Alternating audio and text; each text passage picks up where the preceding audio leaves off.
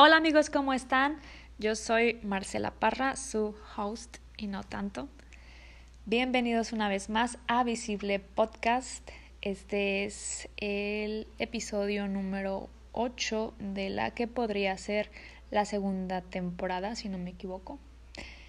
Y es que mi primer temporada, eh, pues fue hace dos años que inicié con, con esta inquietud de hablarles de todo lo que siento, de todo lo que pienso, porque siempre me ha gustado mucho. Es una de mis pasiones, sentarme a pensar, sentarme a escribir, sentarme a leer. Lo disfruto tanto que me parecía egoísta no poder compartirlo. Entonces, eh, pues estamos aquí nuevamente intentándolo, haciendo esto. Trato de honrar la persona que murió a mí yo del pasado en el en la primera temporada. Este, fue hace ya algunos años, no recuerdo cuándo, creo que empecé en el 2019. Noto que crecí desde esa persona que les empezó hablando a la persona que soy yo ahora, entonces trato de alguna manera honrar a esa pequeña que, que quiso empezar esto. Nunca voy a menospreciar mi vida ni por un minuto, entonces me parece que siempre ha sido con el corazón con lo que les hablo. Todo ha sido parte de esta experiencia humana. Pues este podcast se trata precisamente de eso, ¿no? De lo que yo les puedo hablar de acuerdo con mi experiencia humana. No soy experta en nada, pero lo que sea que traigo aquí quiero que sea útil. Y voy, hoy voy a hablarte de una conducta que he padecido, honestamente. A veces en mayor medida, a veces en menor, pero he sabido sacarla adelante con conciencia y con algunas técnicas que a mí me funcionaron y que hoy te voy a hablar de ellas. Hay una frase que dice, no dejes para mañana lo que puedes hacer hoy. El mañana, esta tierra misteriosa, es el lugar místico del que no sabemos nada, pero al que le dejamos toda la responsabilidad, toda la carga, y toda la culpa a veces también. Si el mañana se personificara, tuviéramos que convertirlo en una persona, sería este sujeto cargado de trabajo sin vida propia.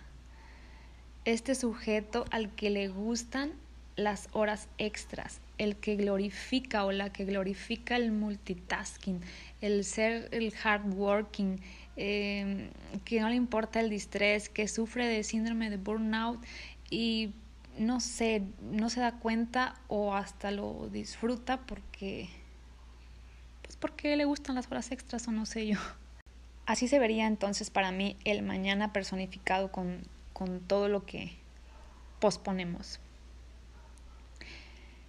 Y pareciera que esta conducta de procrastinar fuera algo nuevo, pero en realidad es que los griegos ya tenían una definición para esta conducta y ellos le llamaban acracia al acto de procrastinar.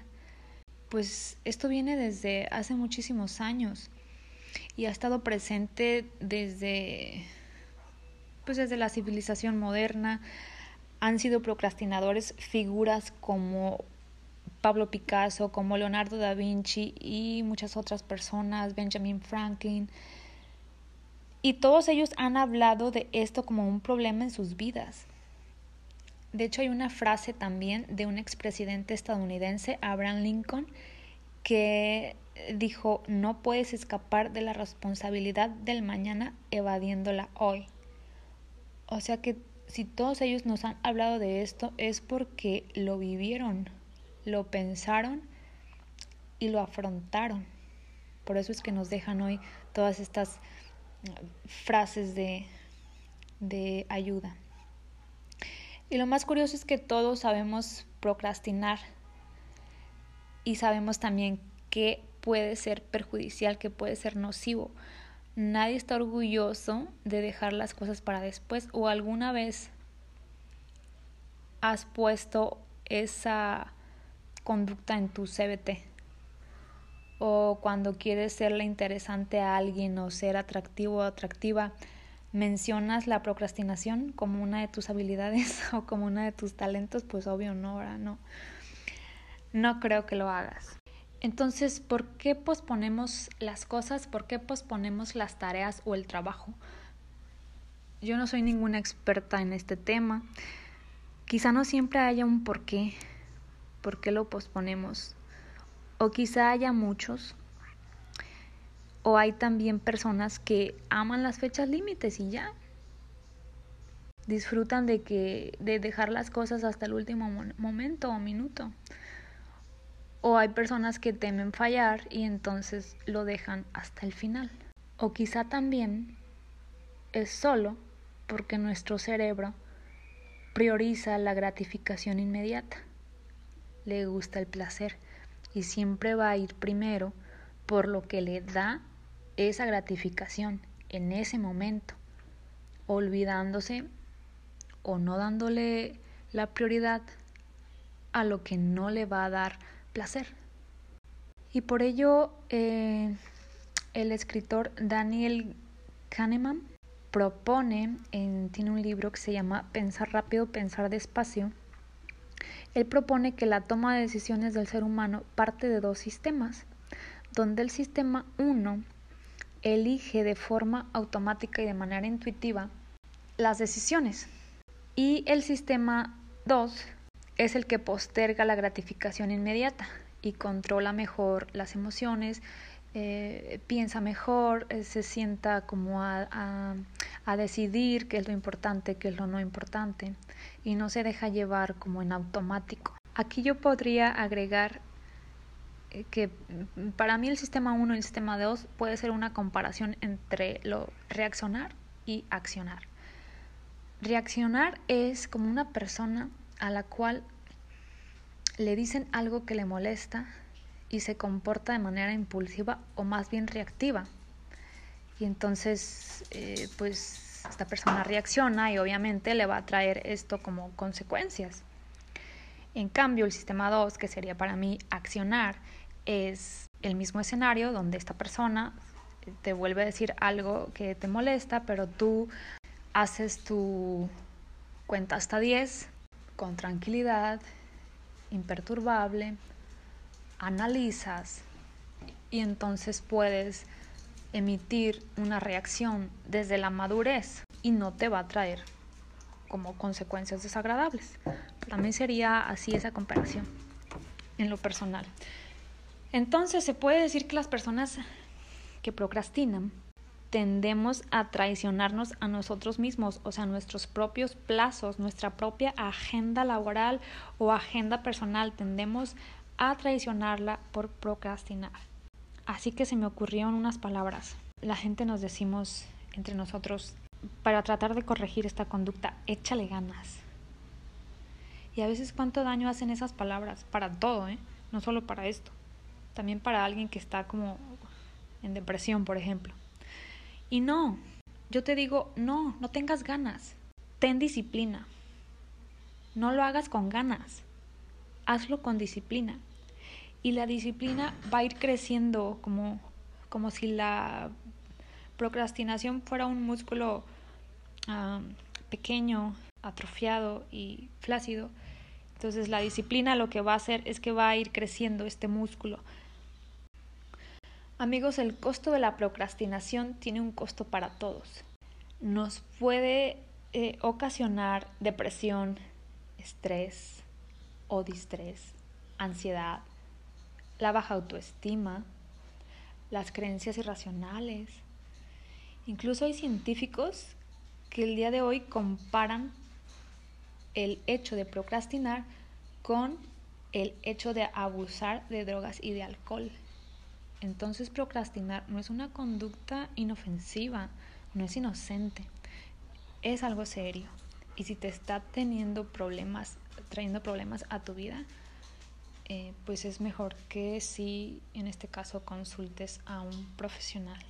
Bueno, una vez habiendo tratado de analizar la procrastinación, aquí te van tres leyes de, para poder como evadirla, manejarla, y son tres leyes de la productividad. Existen muchas, muchísimas, pero para fines de este podcast basado en mi experiencia personal, que es de donde más honestamente yo te puedo hablar, pues solo voy a hablar de tres de ellas porque me constan, porque ya lo viví o porque de alguna manera poquito o mucho las experimenté. Bueno, esto es algo muy personal. Yo hace cuatro años tomé la jefatura de salud en el lugar donde trabajo y vivo y tuve que recurrir a estas herramientas y estas tres fueron como las que me dejaron algo, algo más. La primera es la ley de los dos minutos. Si es rápido, hazlo ahora. Si estás haciendo un trabajo importante, entonces tienes que hacer esta otra cosita, esta otra tarea, que puede ser importante o no, y que te lleva dos minutos, pues hazlo. Puedes suspender lo que estás haciendo y haz esta tarea de los que te lleva dos minutos. Si no es tan importante, en ese momento suspende, suspende lo que estás haciendo y agéndalo. El autor David Allen tiene una obra llamada Get Things Done. A través de esta obra nos dice que podemos conseguir hacer las cosas y que esta obra puede ser como lo contrario o el antónimo de procrastinar y se basa en un sistema que gestiona la forma en la que tú puedas llevar a cabo tu vida laboral y tu vida personal y todas esas tareas con un mayor rendimiento y una mayor productividad sin caer en la procrastinación. Es un sistema que consta de cinco sencillos pasos y donde en resumidas cuentas te tienes que enfocar en lo más importante, sacando de tu mente todo aquello como que te genera mucho ruido y que te es inútil para poder enfocarte en lo que realmente cuenta. Eh, yo lo que aquí te puedo sugerir es una app digital, se llama Todoist, la voy a dejar en la descripción del episodio, el nombre. Es un organizador digital, funciona como una agenda, pero está muy padre. Igual puedes ir a puedes ir como a checarla. Esta es una alternativa nada más. La segunda ley que me funcionó muchísimo fue la matriz de Eisenhower, se llama. Esta me encanta porque es muy sencilla. Es como un, imagínate un cuadrado que tú divides en cuatro partes hay dos ejes. El eje vertical se, se enfoca en la importancia de las cosas y el eje horizontal se enfoca en la urgencia de las tareas. Entonces, cada vez que a ti te llega un nuevo trabajo, te tienes que hacer dos preguntas para poder encasillar esa tarea dentro de la matriz, el cuadrante. Y las preguntas son, ¿para cuándo? Tengo que hacer esto y para qué tengo que hacer esto. Entonces, en base a las respuestas, tú vas a posicionar la urgencia o no urgencia o la importancia o no importancia debido al para qué y para cuándo. Entonces, este, a mí me encanta por, porque la clave de esta matriz está en el cuadrante, o sea, viéndolo de frente, el cuadrante superior derecho. Ahí tienes que enfocar tu atención.